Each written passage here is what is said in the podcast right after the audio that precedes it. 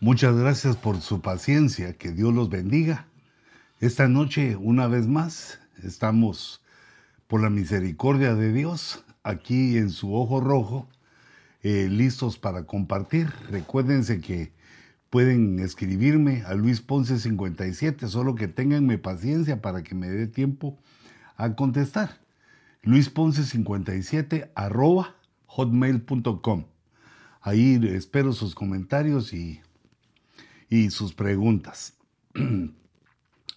Nosotros debemos entender que la profecía, de lo que hablamos casi siempre aquí en este programa, lo profético, se va cumpliendo en medio del tiempo.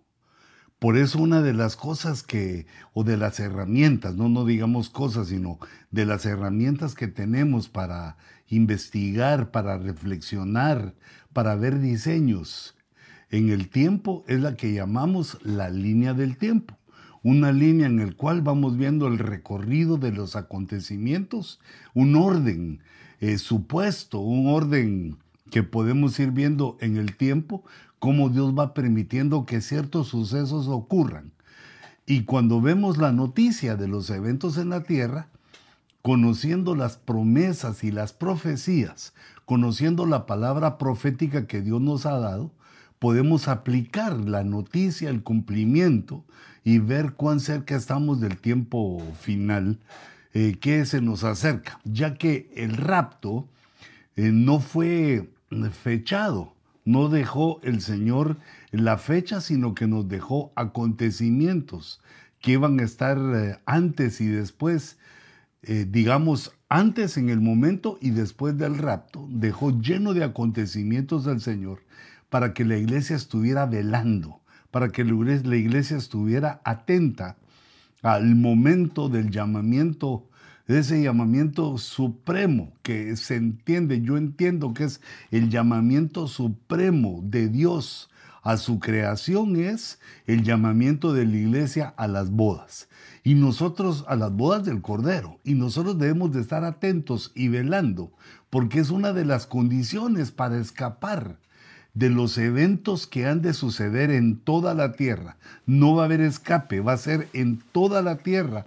Sucesos que nunca han, antes han ocurrido, porque todos los eventos que tenemos atrás, aunque han sido destructivos, no han sido mundiales, excepto el diluvio de Noé, y que es una de las eh, figuras con que el Señor nos enseña los tiempos finales. Son eh, eventos en toda la tierra y que por eso debemos eh, analizar y reflexionar y leer y aplicar en los, eh, las profecías que tenemos a mano, debemos ver cómo las vamos aplicando y cómo Dios nos va señalando cuán cerca estamos de su venida.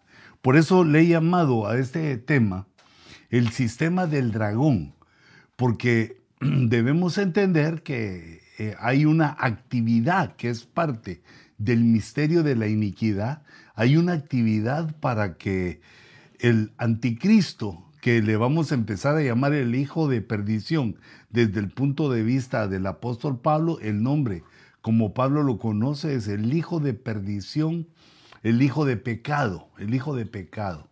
Este va a empezar a reinar exactamente o paralelo o casi al mismo tiempo en que la iglesia escapa.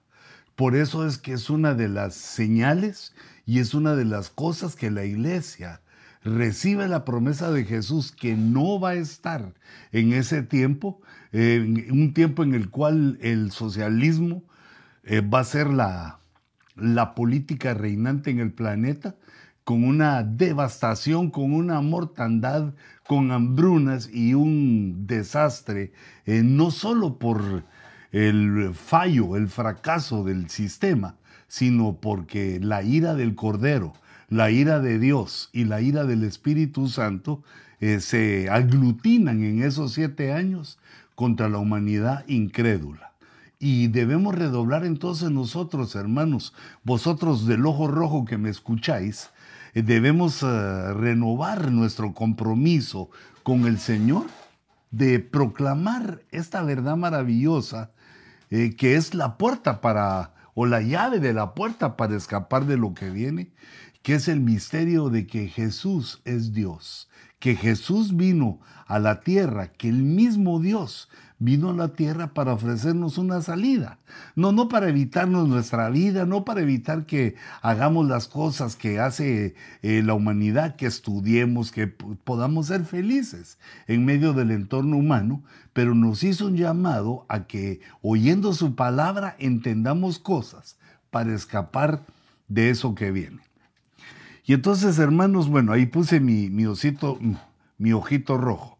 Eh, quisiera Aquí con, con ustedes, vamos a ver, voy a tomar eh, eh, un color, el color anaranjado. Eh, quisiera comenzar haciendo una línea del tiempo, esa que les decía.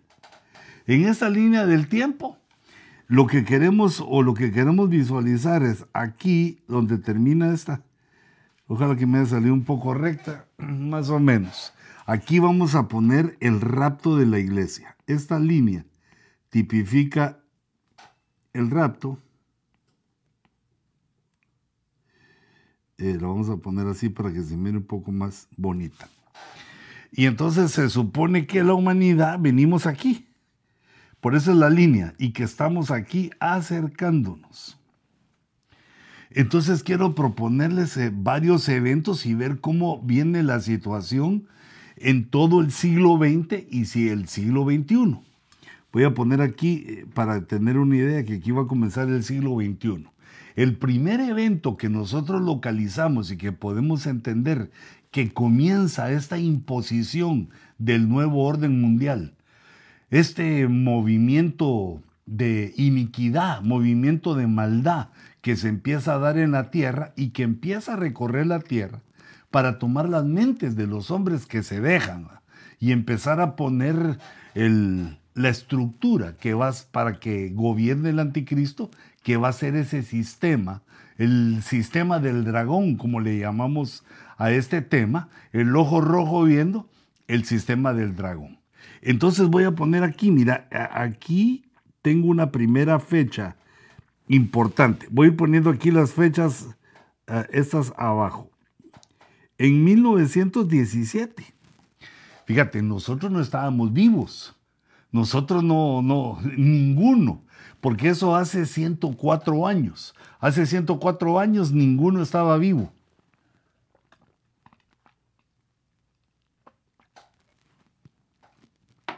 Pero Dios nos deja la historia. En 1917 pasaron varios eventos que les debemos de poner atención. El primero, así, en letra verdecita. ¿Por qué no escribo? El primero es que empieza a cabalgar el caballo blanco. Eh, aquí voy a poner en 1917 Apocalipsis 6. En Apocalipsis 6, así como viste en la, en la portada habla de cuatro jinetes del Apocalipsis, uno que va en caballo blanco, otro en caballo rojo, otro en caballo eh, negro y el último en un caballo verdoso. Eh, esos son los cuatro jinetes del Apocalipsis y el caballo blanco tipifica el papado.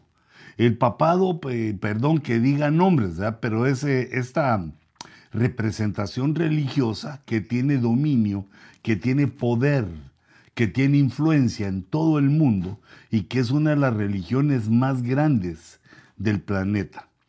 Eh, este caballo empezó a cabalgar en 1917 porque antes de 1917, por una serie de consecuencias históricas en Europa que Napoleón Bonaparte y otros Napoleones que vinieron después, eh, sucesores de, este Napoleón Bonaparte, lucharon contra el papado, lucharon contra la iglesia que dominaba el mundo y la derrotaron militarmente. Y al derrotarla militarmente, le quitaron eh, sus, o muchos de sus privilegios. y uno de los cuales les fueron quitados fue la tierra. La tierra era una de las características por las cuales eh, este grupo de personas que representan esa religión se decían reyes, porque tenían mucha gente que los seguía y tenían eh, riquezas suficientes. Y el tercer, la tercera característica para ser rey es tener territorio, es tener un país. Napoleón les quitó eso y entonces les cercenó, les quitó una de las características que los hacía reyes.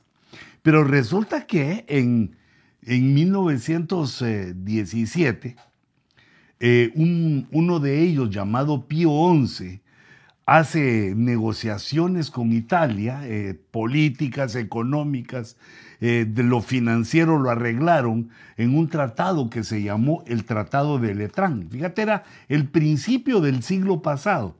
Ese Tratado de Letrán le dio a, esas personas una parte de tierra, unas, uh, unas sectarias de tierra que se le llamó un nuevo país minúsculo llamado Ciudad del Vaticano. Pero no, no solo ciudad, sino que es un país autónomo dentro de Italia, un país dentro de otro país.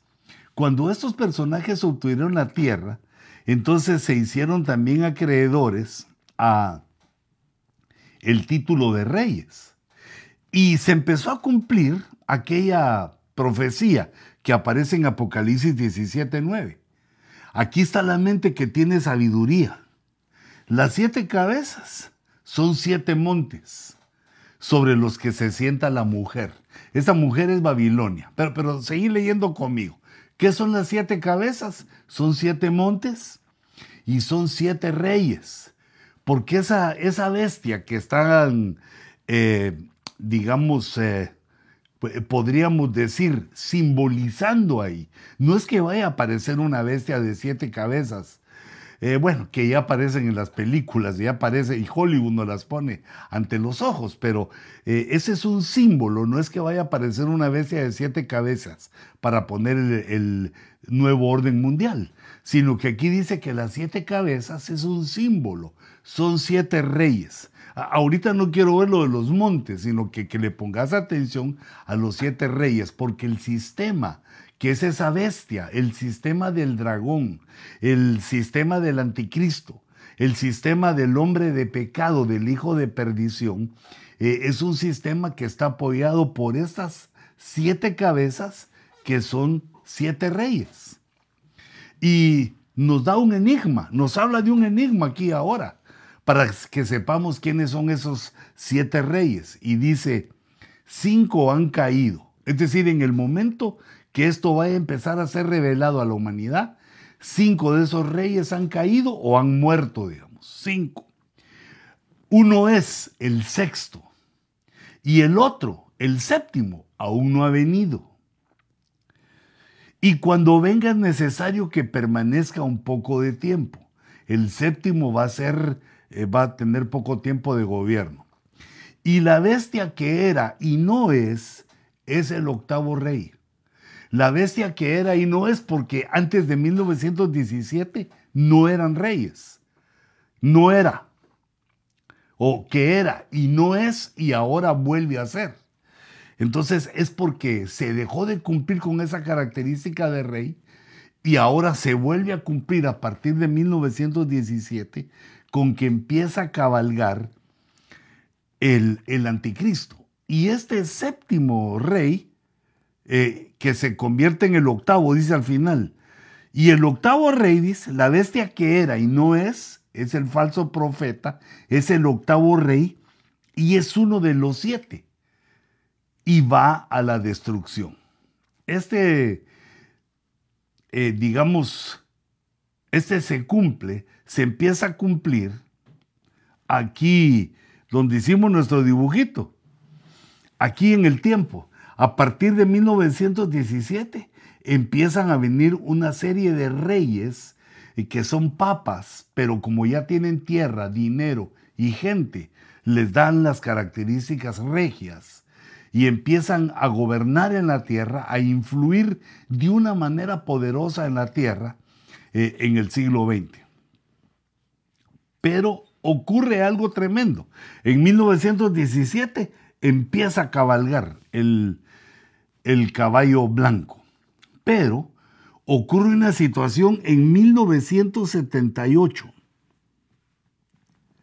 Voy a poner aquí, mira, 1978.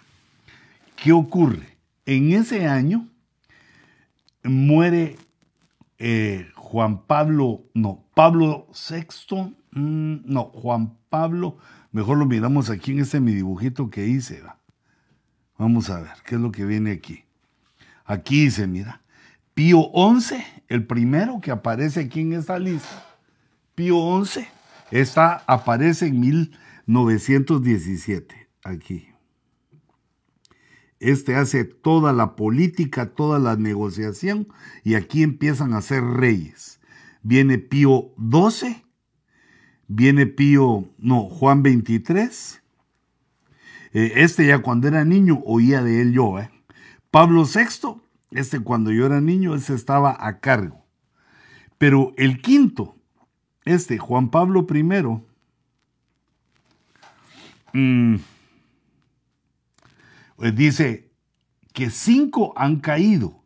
Y esto más o menos empezó a ser revelado cuando eh, Juan Pablo I falleció. Se le puso atención a todo, eh, todo ese rollo de que estaban haciendo en el papado porque Juan Pablo I, que era un, era un hombre joven, murió dos semanas después de que lo pusieron. Pero a estos tres los puse con la misma, con el mismo color porque todo esto ocurre en 1978. Hay, ese año hay tres papas. Juan Pablo VI que muere, que es el cuarto. El quinto, que es Juan Pablo I, que cinco han caído. Hasta aquí se cumple, mira. Eh, aquí, cinco han caído con el Juan Pablo I. Eh, uno es Juan Pablo II. El sexto, Juan Pablo II, duró 25 años en su cabalgata por toda la tierra. Eh, cinco han caído, uno es el que duró más, Juan Pablo II, el sexto. Y el otro, que es el séptimo, Benedicto, aún no ha venido. E, ese tiempo lo vivimos y estuvimos viendo esta profecía eh, durante mucho tiempo, leyéndola, eh, procurando entenderla mejor, y hasta aquí llegábamos. Pero el misterio es que la bestia era el octavo, la bestia que era y no es, o que era y no es, es el octavo rey y debe salir de entre los ocho. Y sucedió otro evento similar aquí, por eso puse estos dos también del mismo color, que en el año 2013 hubo dos papas. O sea que el 78 y en el 2013, si me quiero regresar aquí, mira, aquí en el 78 hubo dos papas, no, tres papas. Murió eh, Pablo VI, vino Juan Pablo I y Juan Pablo II, los tres papas en 1978. Y en el 2013, que es hace poquito, 2013, hace ocho años. En el 2013 hubo y aún hay dos papas, porque el Papa Benedicto XVI está vivo, eh, solo que él, digamos, dejó el trono y se lo dio a este nuevo encargado, que es Francisco I. Y a Francisco I entonces le toca el cumplimiento de esta profecía. Esta profecía que eh, vemos aquí, que el octavo sale de entre los siete. El octavo es eh, de los siete y vemos que el séptimo, que era Benedicto, le dejó a él el trono. Entre los dos son uno. Benedicto abdicó como un rey y le dejó el trono a Francisco I para que se cumpliera esta profecía ante nuestros ojos y, te la pongo ahí para que tú la veas, que hay un cumplimiento con estos, eh, con los nombres de estas ocho personas que hasta hoy, hasta el 2021, eh, en la historia las podemos ver que se está cumpliendo. Podemos ver su cumplimiento hasta ahí. Eh, claro que eh, se pueden hablar más cosas de estas, pero te das cuenta lo, lo singular. En 1917 comenzaron a cabalgar. Le voy a poner aquí el caballo eh, B, porque es el caballo blanco. Y bueno, esas son las cosas que te puedo decir. Desde 1917 hasta donde vamos, 2021, eh, ocho papas y que se cumple la profecía de Apocalipsis 17 ante nuestros ojos. Y esto quiere decir que ahí ya está vivo el falso profeta ya está actuando, diciendo cosas, haciendo cosas, eh, procurando también que venga el nuevo orden mundial. Él está de acuerdo con el nuevo orden mundial eh, que prácticamente que es anticristiano, porque eh, el comunismo es anticristiano, no, no permite la religión cristiana. Creo que ninguna religión, como lo dice del anticristo la profecía que no va a considerar ninguna religión ni ninguna iglesia y que nadie va a poder comprar ni vender, sino solo el que tenga el, número 666. Pero no, nos, no me quiero adentrar en eso, sino que solo que le des una miradita al caballo blanco, como en el 17 comenzaron, comenzó a cabalgar y vamos en el 21 eh, con el octavo jinete cumpliéndose la profecía. Ahora, si viniera otro eh, rey y fuera el noveno, entonces eh, querría decir que es, ellos no son los que cumplen esa profecía. Pero como lo estamos viendo, quiere decir que el arrebatamiento y el inicio del sistema del anticristo está eh, muy cercano. Y fíjate, fíjate, hijito, los que me están ayudando, que eh, esto no, no está cargando bien, no, no tiene, no está cargando y me avisa que tengo 10, 10 grados después de que, bueno, tuve tiempo, pero ahí después te explico qué pasó. Pero yo quisiera que viéramos entonces, si te traes uno ahí para ver qué hacemos. El segundo caballo lo voy a poner de rojo. Quiero ver si se ve. Ah, no, de este lado. Sí, el segundo es el caballo. Ese le voy a poner el caballo R, porque es el caballo rojo. Y sucedió que en 1917 también comenzó eh, en la Tierra algo que nunca se había visto. El sistema comunista toma vida en la Unión Soviética eh, toma vida gracias a un señor llamado Lenin que toma la teoría, toma las teorías de Marx, pero Marx ya no está vivo. Las teorías que Marx dio las hizo en, en 1848, por ahí, 50. Fue el tiempo en que vivió el, este hombre llamado Karl Marx. Pero lo toma Hijo, la voz no se está cargando, dice vos. Se pone rebelde la... Volví a probar. Eh, vamos a ver. Y no lo podemos hacer directo. Que entre de una vez el cargador aquí sin esto. No. Voy a tener que, tener uno de esos a, eh, a un ladito cargado. Pero ahorita vamos a ver qué, qué hacemos, qué solución le damos. Mm. Vamos a ver qué haces vos. ¿Eso me va a sacar? No. No, no se está cargando, dice vos. Mira, ah, ahí. Quiero ver. No, algo le. Cuando lo tocaste, sí. Ay, Dios. Mira lo que nos pasa a acabar cuando estamos. es que es el ojo rojo. Ah, es el de los desvelados. Bueno, fíjate, y esto como lo he estado platicando en otros, desde otros puntos de vista del trabajo, de la pobreza, de la riqueza, de cómo Dios dejó y cómo Dios nos eh, heredó desde el paraíso el privilegio del trabajo, la forma como el cual el hombre se enriquece por medio del trabajo. Pero este señor Lenin, que era un agitador, era un, era un hombre que quería el poder y tenía en su mente que los hombres deberíamos ser todos iguales, que no deberían haber ricos y pobres, sino que todos deberíamos ser iguales y procuró implantar, y de hecho lo hizo. Tomó el marxismo como él lo conocía, pero él no fue el inventor sino que él leyó a Marx y él tomó eh, sus propios conceptos y eh, a pura revolución, pero una revolución sangrienta, una revolución que le costó la vida a este país o a los países que quedaron bajo la órbita soviética, les costó más de 80 millones de vidas.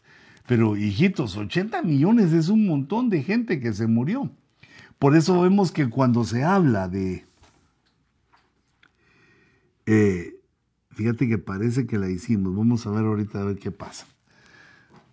Esos 8, 80 millones de, son la consecuencia de un cambio eh, drástico del sistema y muchos de los muertos fueron por rebeldes, otros de hambre, eh, otros en batallas, pero fue una gran carga, fue un gran precio el que se pagó por ese caballo, por el trote del caballo rojo.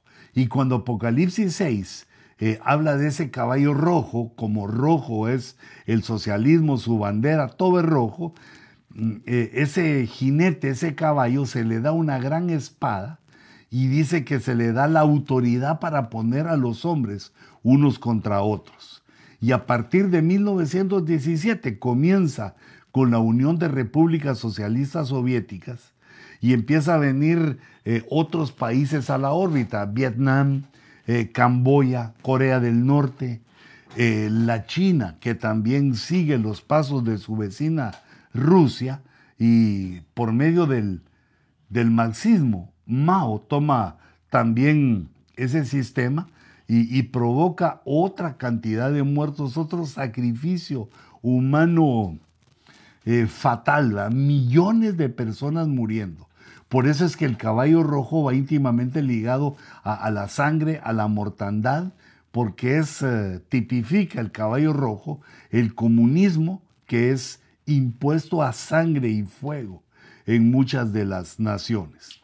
Pero no solo por la guerra de la imposición, sino que vemos que trae el, el sistema, la forma de igualarnos a todos es que eh, se pierden los ricos, se pierde el valor de las cosas, el precio de las cosas, desaparece eh, las empresas y entonces viene una gran hambruna, viene una gran pobreza en la cual empieza a morir eh, mucha gente y si no a morir totalmente, pero a sufrir. Lograron bajar los países, digamos, en mortandad, pero no en sufrimiento de la humanidad. Y hermanos, se trata de que el Estado le provea bienestar a los hombres que viven en ese estado, no sufrimiento. Bueno, según, según lo que entiendo yo, según el sentido común, los que trabajan para el Estado les, les paga la gente que vive en ese estado con su trabajo, con lo que producen, y ellos deben de procurar la, eh, que estén lo mejor posible, que haya prosperidad.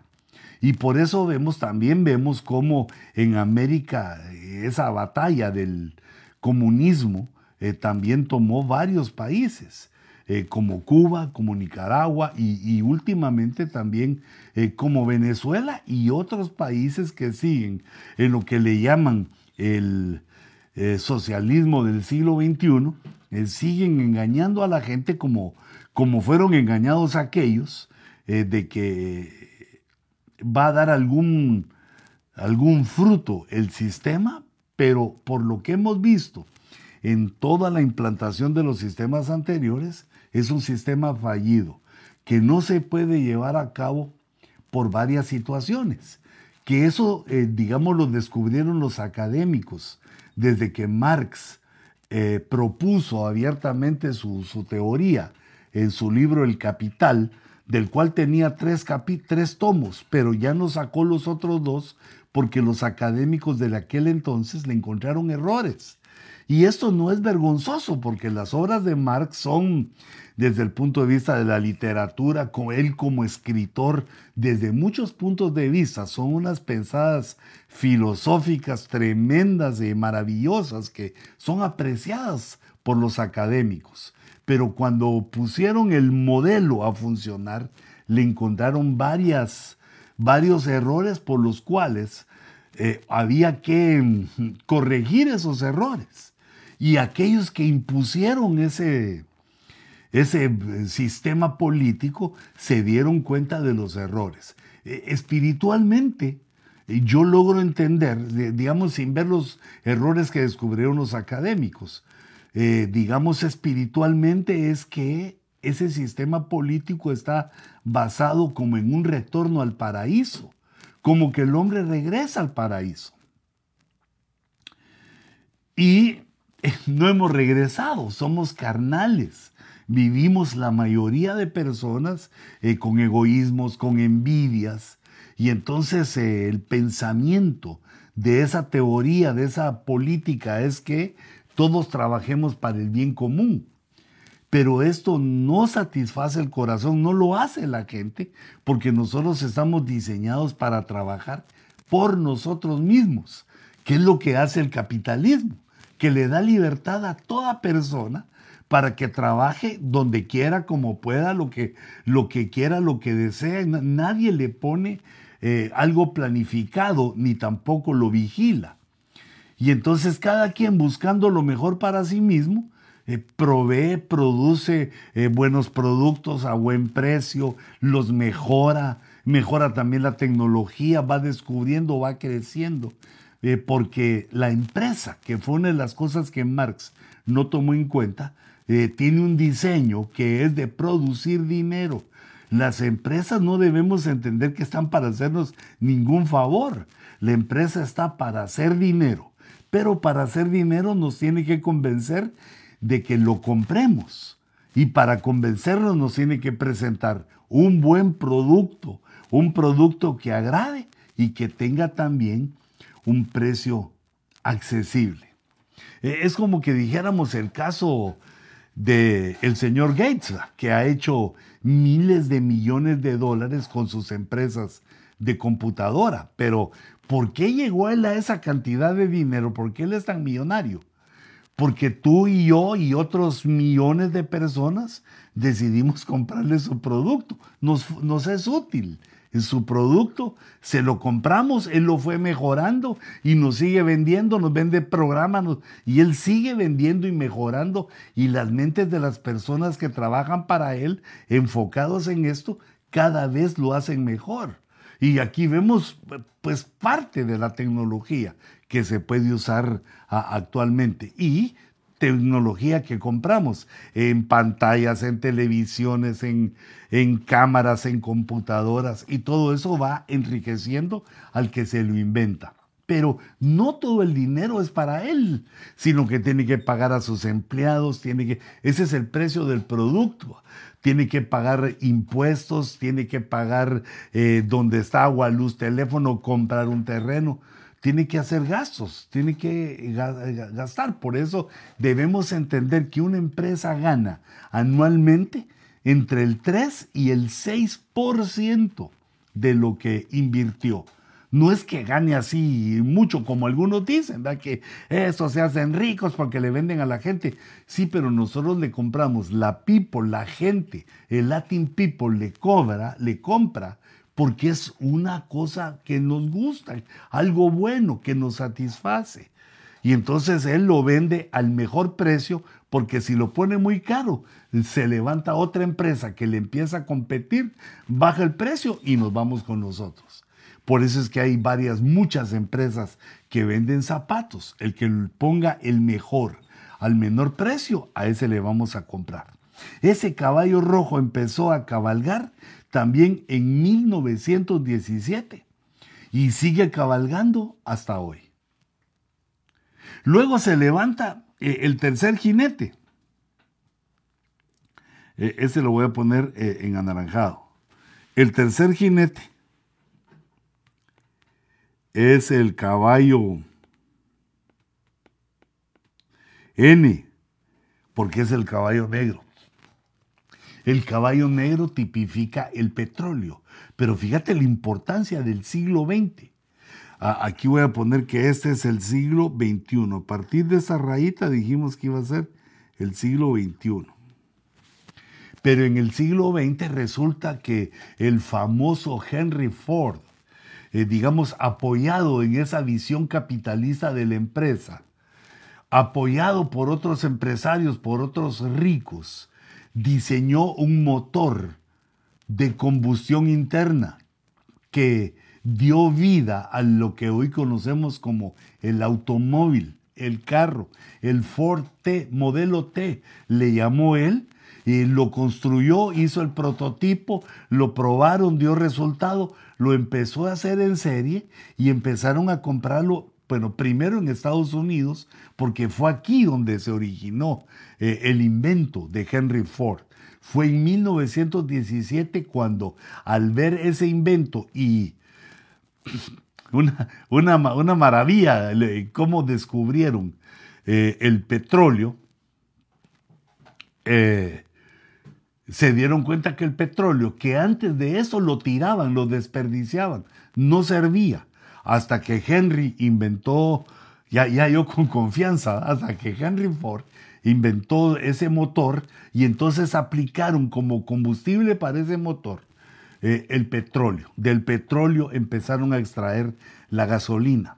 Antes del petróleo eh, solo sacaban eh, querosén para que las lámparas con que alumbraban las ciudades, las casas, porque aún no había energía eléctrica a principios del siglo XX, utilizaron el querosén para alumbrar. Pero provocaba incendios, era muy peligroso. Y el resto del, del querosén, una un líquido blancuzco que no le encontraban eh, qué hacer con él, lo tiraban como desperdicio. Solo del petróleo sacaban el querosén.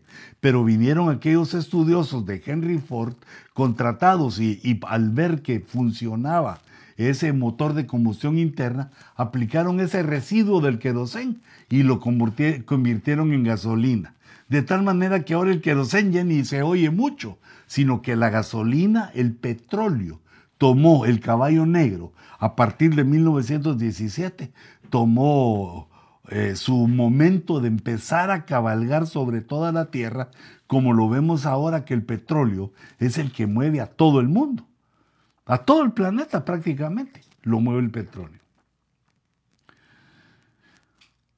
Bueno, espero que vayamos bien aquí con interrupciones y todo. Ah, sí, ya empezó a subir. Sí, ahora sí lo, cargó bien mis. Lo cargaron bien mis ayudantes estelares que. Vamos a ver si escribe bien el azulito. Sí se mira. Eh, mis eh, ingenieros que me ayudan para el ojo rojo, eh, Diego Rodríguez y Gabriel Mendoza. Son los ingenieros que tengo aquí ayudándome. Son tremendos estos. Ya vienen con la tecnología en su mente. Y el cuarto caballo es un caballo que yo le llamo, mm, pongámosle mejor el caballo A, amarillo, pero es un amarillo verduzco. Es un amarillo que es como verdoso y que habla de la muerte. Este caballo, eh, según nos dice Apocalipsis 6, entre sus eh, formas en que va a traer la muerte a la tierra, son las plagas, son las plagas. Y vemos que en 1917 es donde se inicia la conocida gripe española, que cuando uno la investiga se da cuenta que no fue española, sino que fue, se originó en Francia, en China, en Francia pero por ser la Primera Guerra Mundial, los franceses no dieron eh, las, eh, eh, los datos de lo que estaba sucediendo, pero como España permaneció neutral y vino ahí, y vino ahí a ese, a ese país, a España, vino la gripe española, por eso se le puso como el nombre de ellos, gripe española.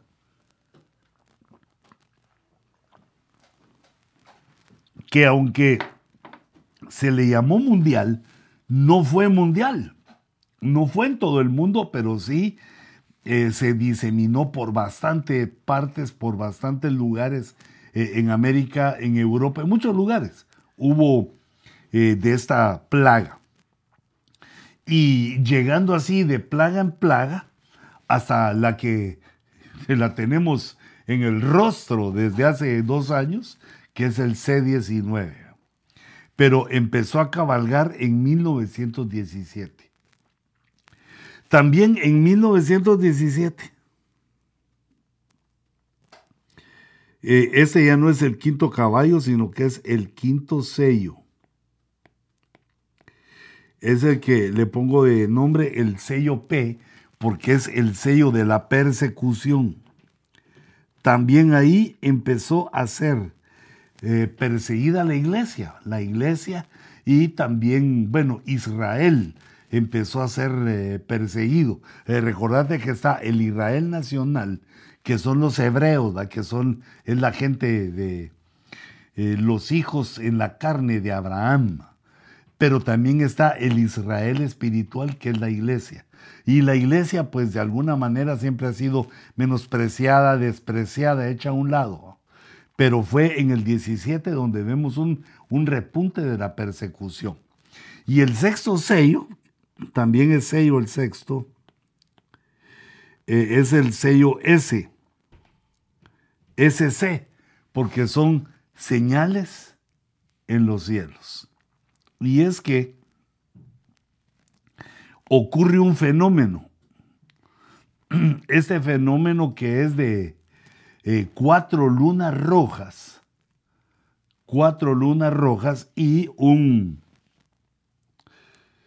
eh, ¿cómo se le podría llamar? Y un eclipse total, que es, eh, eh, diríamos así, que son cuatro lunas rojas, cuatro eclipses de luna roja, que son especiales, que no, no se dan mucho, pero en un cierto año se dan cuatro de esas lunas y también coronadas o separadas por un eclipse total de sol. Eh, este fenómeno que es eh, eh, muy poco conocido, digámoslo así, porque aunque hay muchos eclipses de luna roja, casi todos los años, hay uno que otro en diferentes lugares del mundo, estos que te estoy mencionando mm,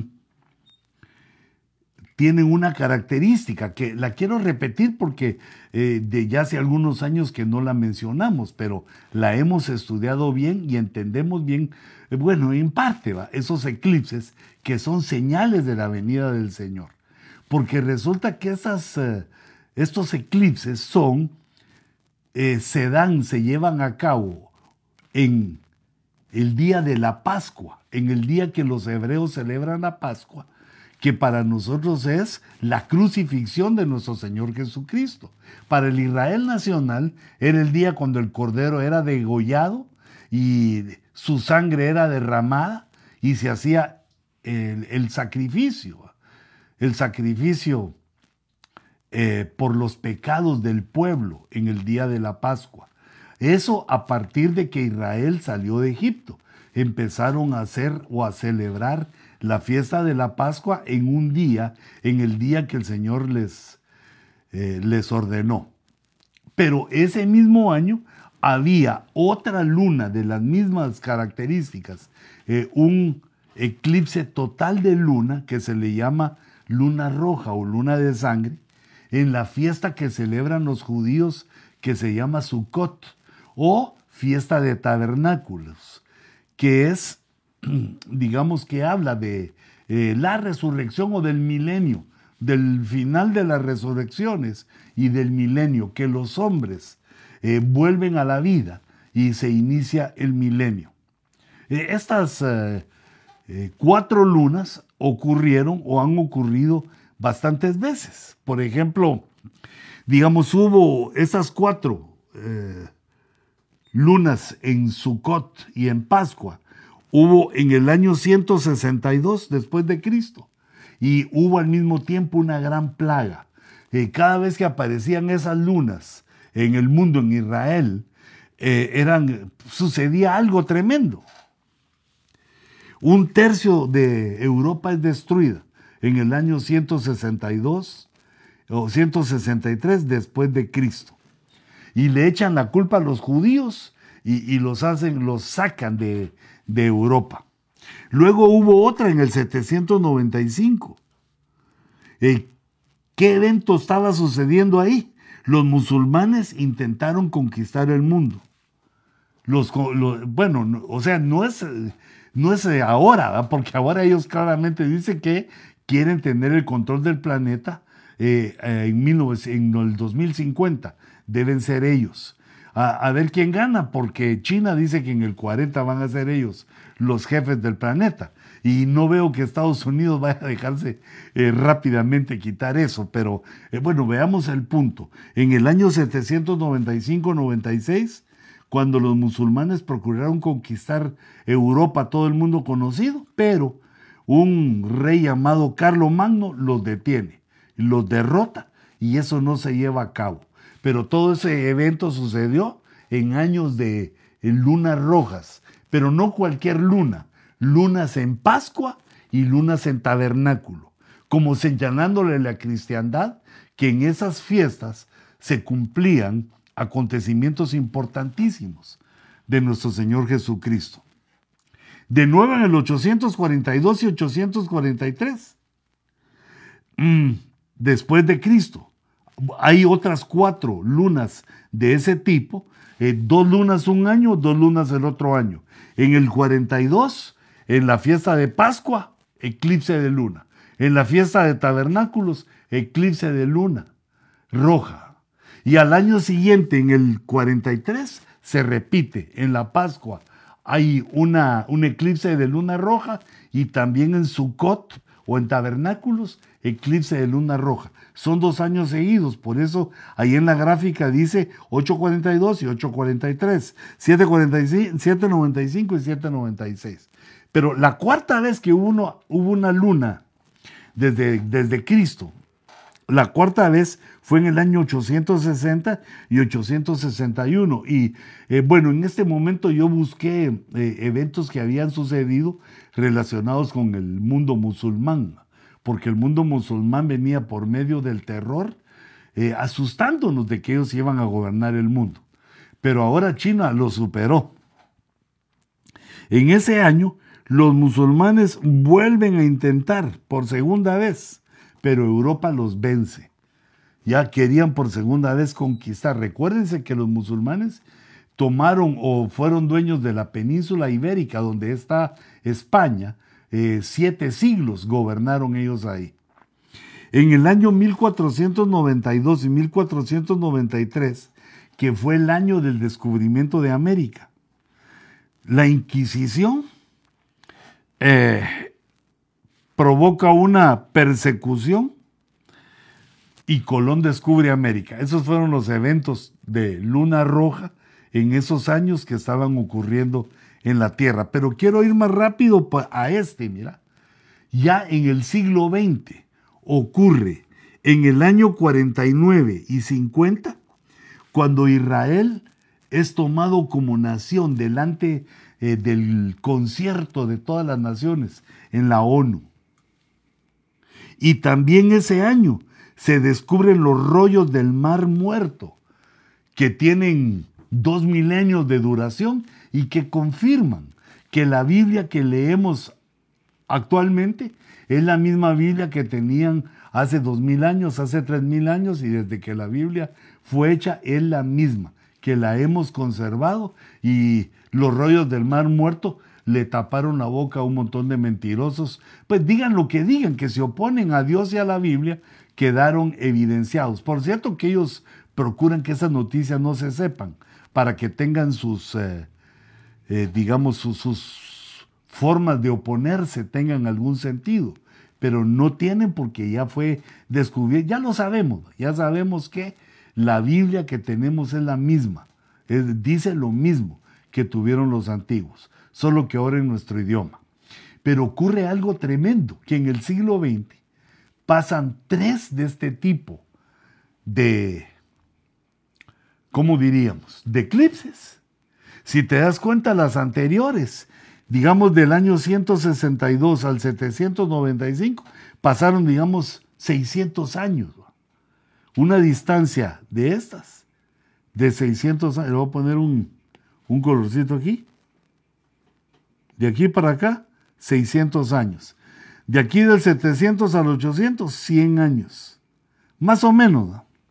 Del 800 al 1400, otra vez como 600 años. Y de 1400 a 1900, 500 años. Pero fíjate lo que ocurre. En 1949 y 50 que nos habla de que Israel empieza a ser nación. Y, y creo que esto lo debemos poner aquí en nuestro aquí en nuestra en nuestra gráfica. Aquí 1948, que es otra señal tremenda. Es otra señal, digámoslo, creo que ahí me salgo del... Eh, pero bueno, todavía aquí se logra leer Israel.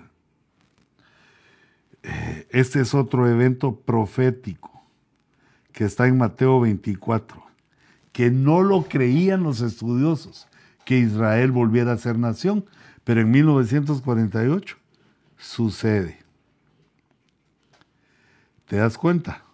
Aquí, aquí, eh, en 1917, comienzan a cabalgar los, los jinetes y los, estos dos sellos, porque estamos hablando del sexto sello, que son señales en el cielo. El sello 6C, eh, perdón, SC, señales en el cielo. Empiezan a cabalgar y entonces estábamos viendo que aquí en 1948 es la primera, lo voy a poner con azul porque eh, de ese color estamos aquí. Hay, le vamos a poner tetrada, tetra. Tetrada porque son cuatro tetra, cuatro eclipses de luna roja en fiestas judías. No en fiestas de Israel, sino en fiestas hebreas que Dios les reveló cuando les empezó a hablar a Moisés el Antiguo Testamento, los cinco libros primeros del Antiguo Testamento. Ahí hablándole Dios a Moisés, le dijo de las siete fiestas que se deberían celebrar porque era una sombra para el futuro. Y de esas siete sombras, la Pascua es la primera y Tabernáculos es la séptima.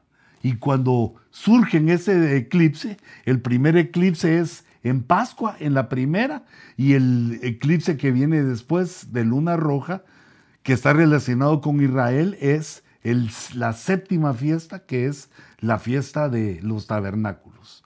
Y entonces la primera que ocurre en el siglo XX eh, está ligada, esta tétrada, mira, está ligada a Israel nacional eh, cuando vuelve a comenzar eh, su carrera, cuando vuelve a comenzar entre las naciones. Y aquí dice, a 1949-50, Israel como nación es recibida en la ONU y también Dios confirma que su palabra es la verdad y es lo que tenemos con los rollos del mar muerto. Pero luego, en 1967 y 68, se vuelve a repetir esta, esta tétrada, es la segunda tétrada del siglo XX. Y en ese año, en esos años, lo que ocurrió con Israel fue que Jerusalén fue tomada por Israel. Jerusalén es capturada y es tomado el monte del templo. Fíjate qué interesante, que, eh, o sea que si te das cuenta, no son no son fechas al azar eh, donde que sucedían esas tetradas. Vamos a ver, aquí vamos a poner la, la siguiente es eh, no me cabe, pero entonces voy a hacer aquí una mí. Eh, voy a quitar este poquito aquí del sexto sello y voy a poner el cuarto. Ahí para que nos quede nuestro dibujito, el quinto y el sexto, pero le voy a hacer lugar aquí para que podamos eh, tener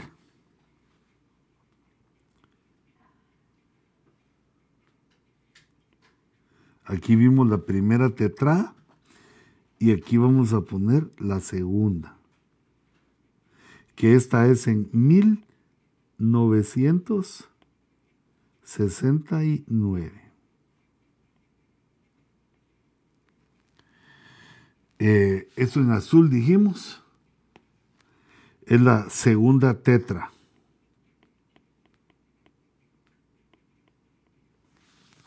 Y la tercera ocurre, esa es otra tetra, ocurre en el 2015. Pero confirmémoslo aquí con mis, con mis notas, con mis apuntes después de la tétrada del 67. Aparece en el 2014 y 2015. Con la única diferencia, gran, majestuosa diferencia entre las otras lunas que se habían visto en la antigüedad es que la del 2014 y la del 2015 es con una que se llama una supermoon, cierra, cierra la segunda, el segundo eclipse de luna roja lo cierra con una supermoon.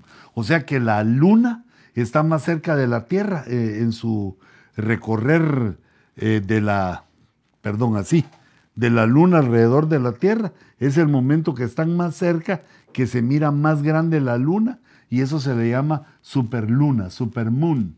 Y es, ocurrió en este eclipse que fue eh, un Ahí sí que diríamos que fue un espectáculo mundial porque muchos lo siguieron.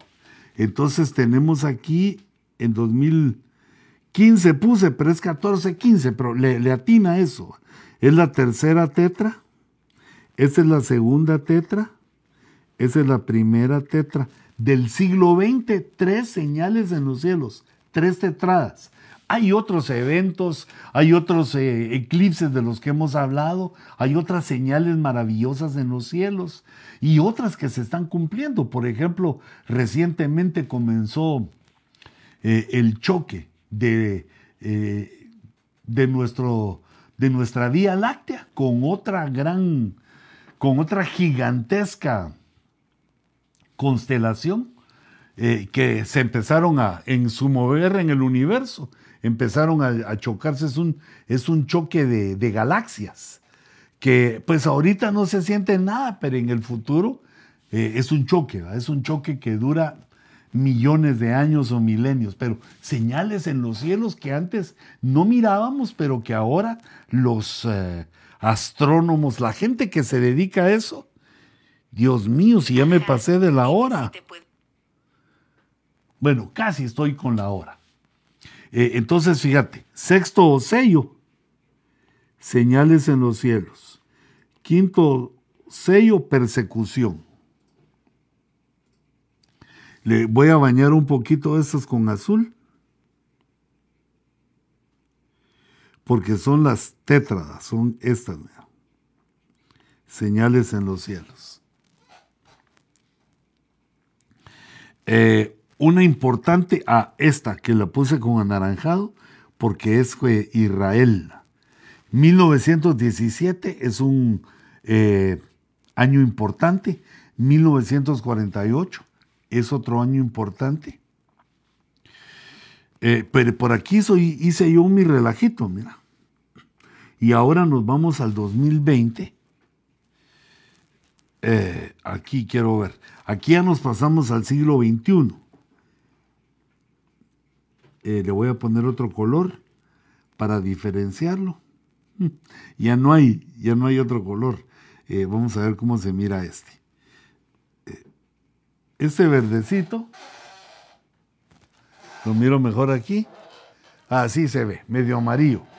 Aquí voy a señalar el año 2020. Que hijitos es el año pasado. En el 2020 ocurren dos grandes eventos que nos están acercando al rato, que nos dicen, nos muestra Dios la cercanía que, tenemos ya con el rapto. Y mm, esas se escriben de otra manera, lo voy a escribir con verde.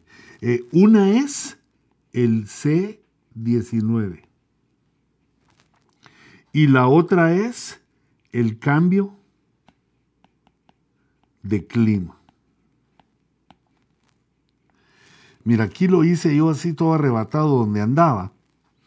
Aquí le puse, son eventos sobre toda la Tierra, el C-19 y el cambio eh, climático eh, que, nos, que nos lleva, porque eh, recordate que hay, hay una teoría que el cambio climático es inventado, que ese cambio climático está sucediendo porque es el principio de dolores y hay un cambio de clima ordenado por Dios porque está a punto de ajustar cuentas con la humanidad.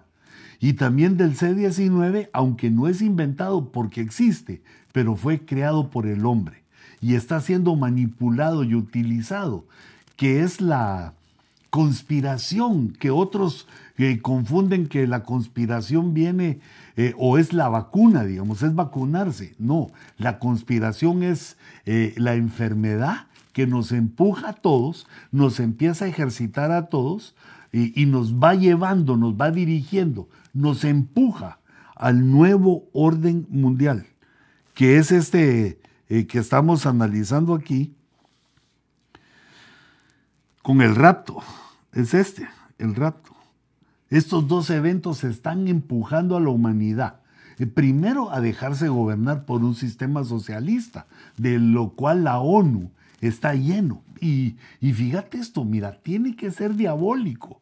E, esa es una influencia diabólica porque como una persona que ha estudiado, digamos, que tiene, eh, eh, ¿cómo diríamos? Que tiene, eh, pues, muchos años de, de conocimiento, puede estar a favor del sistema que ha provocado no solo mortandad, digamos la mortandad fue una casualidad, pero que en todas las veces que el modelo se ha puesto en práctica, ha fracasado económicamente en todos los casos. En ningún caso eh, se ha obtenido, digamos, la prosperidad, el bienestar que la humanidad espera, sino que todo concluye en la esclavitud del hombre. Y por eso podemos ver que, digamos, eh, eh, estaba oyendo una, tenían una, una discusión unas personas acerca de los, eh, de los sistemas políticos y entonces uno de los comunistas defendía y decía, no, el comunismo no es pobreza, porque miren a China, está desplazando a Estados Unidos.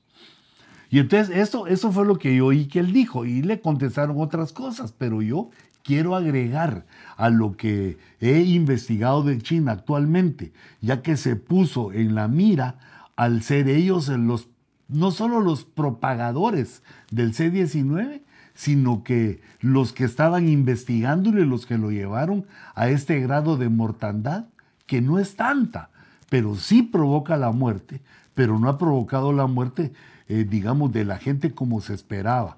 Aunque toda muerte es deleznable, pero eh, no, no ha muerto tanta gente y eso no quiere decir que nos dejemos de cuidar.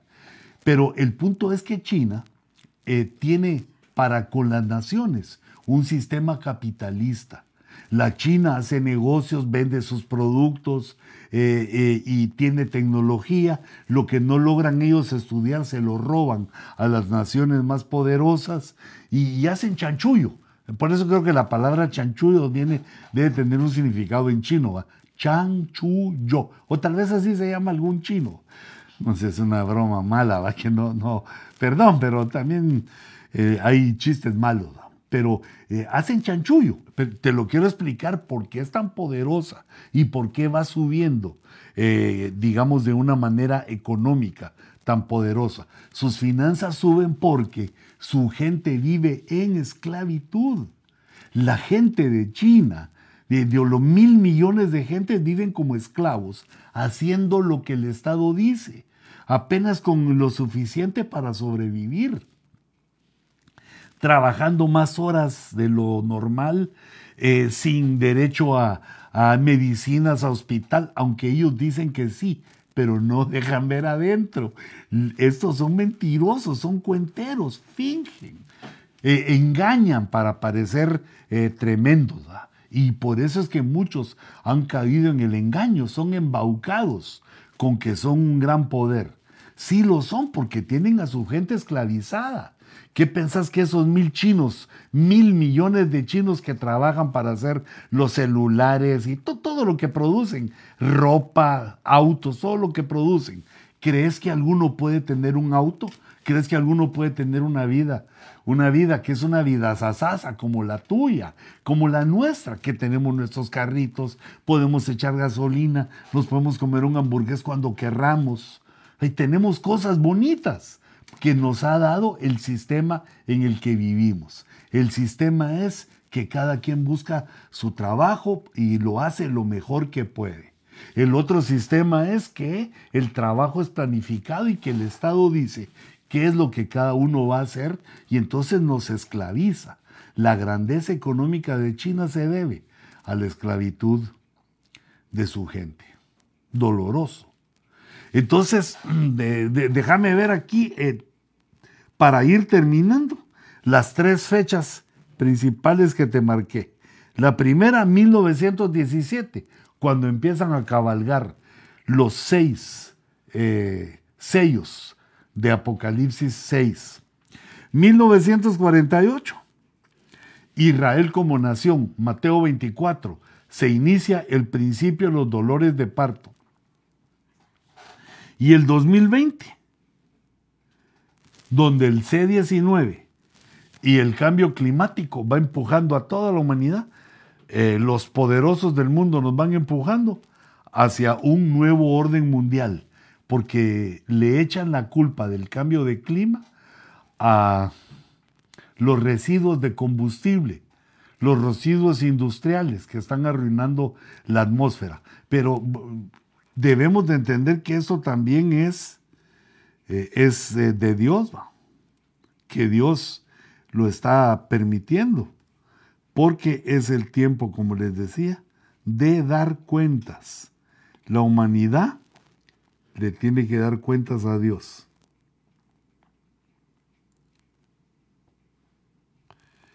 Hasta aquí vamos.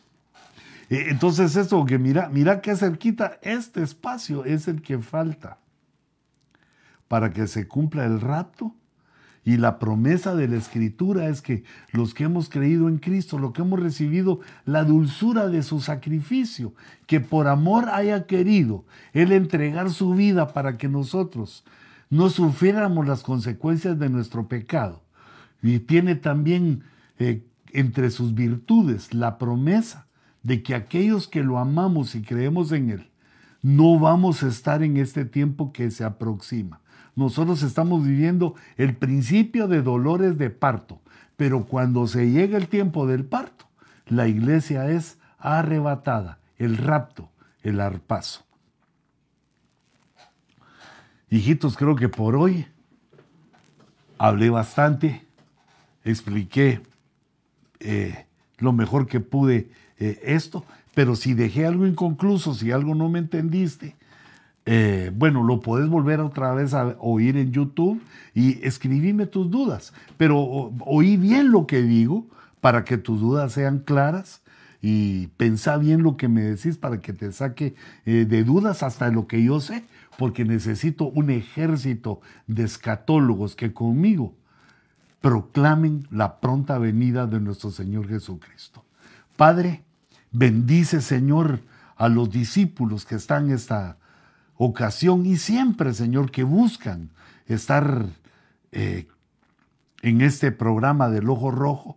Te ruego que los bendigas y que abras nuestra mente, nuestro entendimiento. Ábrelo, Señor, con tu sabiduría y con tu entendimiento a las parábolas, a lo apocalíptico, a los símbolos de tu palabra, al entendimiento de los tiempos. Yo los bendigo en el nombre glorioso de Jesús. Amén. Nos vemos el próximo jueves